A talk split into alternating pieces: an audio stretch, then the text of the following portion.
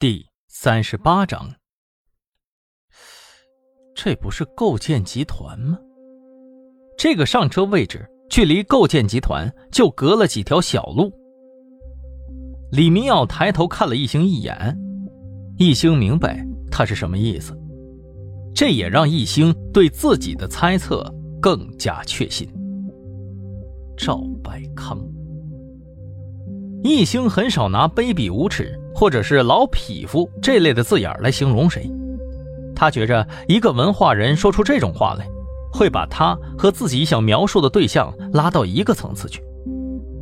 但是，如果今天要给卑鄙无耻的老匹夫这个群体选一个代言人的话，首当其冲的就是赵百康无疑了。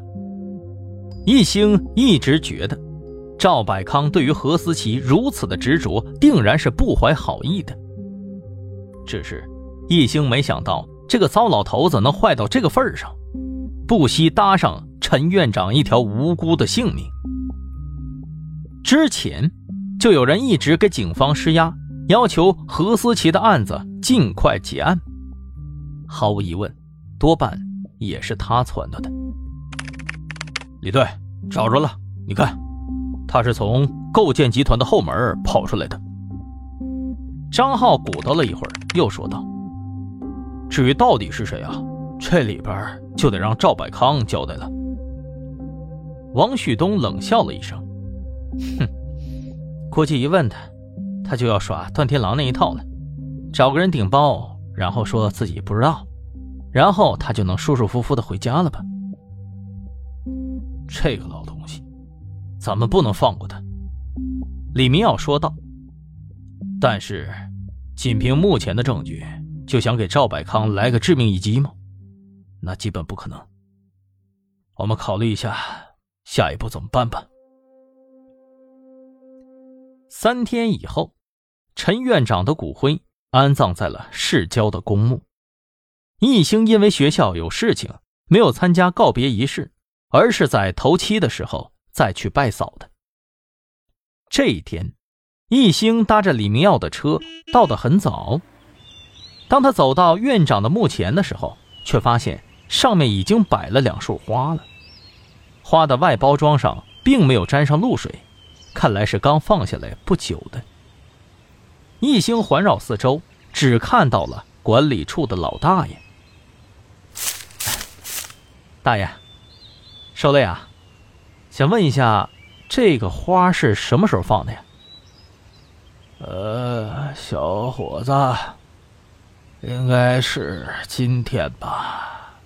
每天晚上我都会清理一次的。啊啊，好像是今天早上啊。刚才有一个黑衣服的人来过，但是我没看清楚啊。早上雾可浓了。啊，谢谢啊。一星蹲了下来，发现花的下面压着一张小纸片。陈院长曾经说过，他带的孩子里最大的也都没毕业呢。这种孩子应该不会知道来这种地方的。对不起啊，陈院长，打扰一下呀。一星轻声说了一句，小心的拿起了纸片，上面只有四个字：“血债血偿”。字是手写的，并没有署名。易星把纸片放回原位，更加疑惑了。这四个字显然不是吊唁的意思呀，而是一股血腥的味道。李队长，你说这是谁放的呀？李明耀哼了一声：“哼，又是哪个臭不要脸的想蹭热度吧？陈院长的事儿我们已经屁股摇了，这些人知道以后啊，又跑过来一个个的哀悼陈院长。你说啊，人都没了，还在整这套，太虚伪了。哦，对了，一兴啊，赵百康醒了，在家里养着呢，要不要咱们去会一会他？”好啊，走吧。四十分钟以后，两人到了赵府的门口。面对两个人的突然造访，赵百康倒是挺坦然的。他们进屋的时候，赵百康正坐在病床上哆里哆嗦的吃东西，头上还有模有样的缠着两圈绷带。赵先生，李明耀在赵百康的面前晃了晃，还认得出我是哪个吧？啊？啊啊，认得认得，来来来，快快快，这边坐。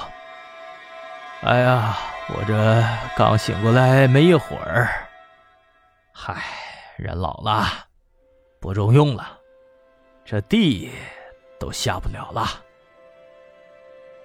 一星瞥了一眼床边的拖鞋，脚尖是向内的。李警官啊，哎呀，陈院长的事儿我也听说了，都怪我，我把那个秘书给开了。你说这种时候怎么不出来帮帮陈院长澄清呢？哎呀，太过分了！赵百康倒是来了一个先发制人。啊，呃，赵先生，哼，您呢也别太自责。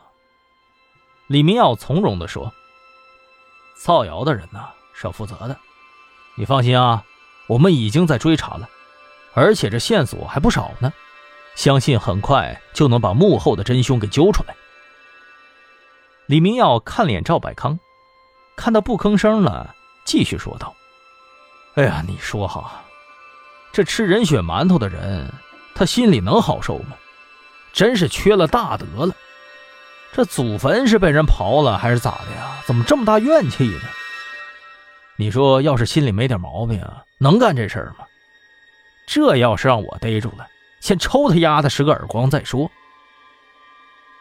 赵百康的脸上一阵青一阵白，李明耀就当没看见，还补了一句。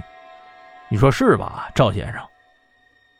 赵百康咬着牙说道：“是是是，您说的对呀，这种人太可恶了。”易兴突然起身问道：“赵先生，呃，洗手间在哪儿啊？”“啊，啊，呃，出了门右转就是了。”易兴退出了房间，关上了门，并没有右转，而是按照记忆找到了赵百康的书房。他想再仔细看看照片上的女孩，但是他发现那个相框已经不在书架上了。一星警觉地看了眼身后，确认没人跟着，进屋关上了门，到了书架旁，弯腰打开了下面的柜子。里面满满的罗列着各种相册，大部分都是赵百康和他儿子的，不过上面都落了少许的灰尘。一星再仔细一看，发现最下面的垫板似乎有抽拉过的痕迹。他伸手敲了一敲，嘣嘣嘣，是空心的。这里有个暗格。易兴慢慢的拉开了盖板，在里面看到了一本厚厚的相册。易兴又看了眼门外，侧耳听了听，没有人，回过头来开始观察。相册上面的灰尘不是很厚，易兴伸手把它拿了出来，打开了相册，里面都是赵百康和不同的小女孩的合照。但是令人疑惑的是。这里面很多照片都是残缺的，边缘焦黑，像是被火烧过。翻着翻着，突然，一条红色的连衣裙出现了。易兴赶紧贴了上去，却发现右上角女孩的面容部分还是缺失的。但是他看到画面里竟然出现了何思琪。暗格里头除了这本相册。旁边还放着一个纸包，易兴小心翼翼地拆开以后，发现里面还是照片，也有被烧过的痕迹。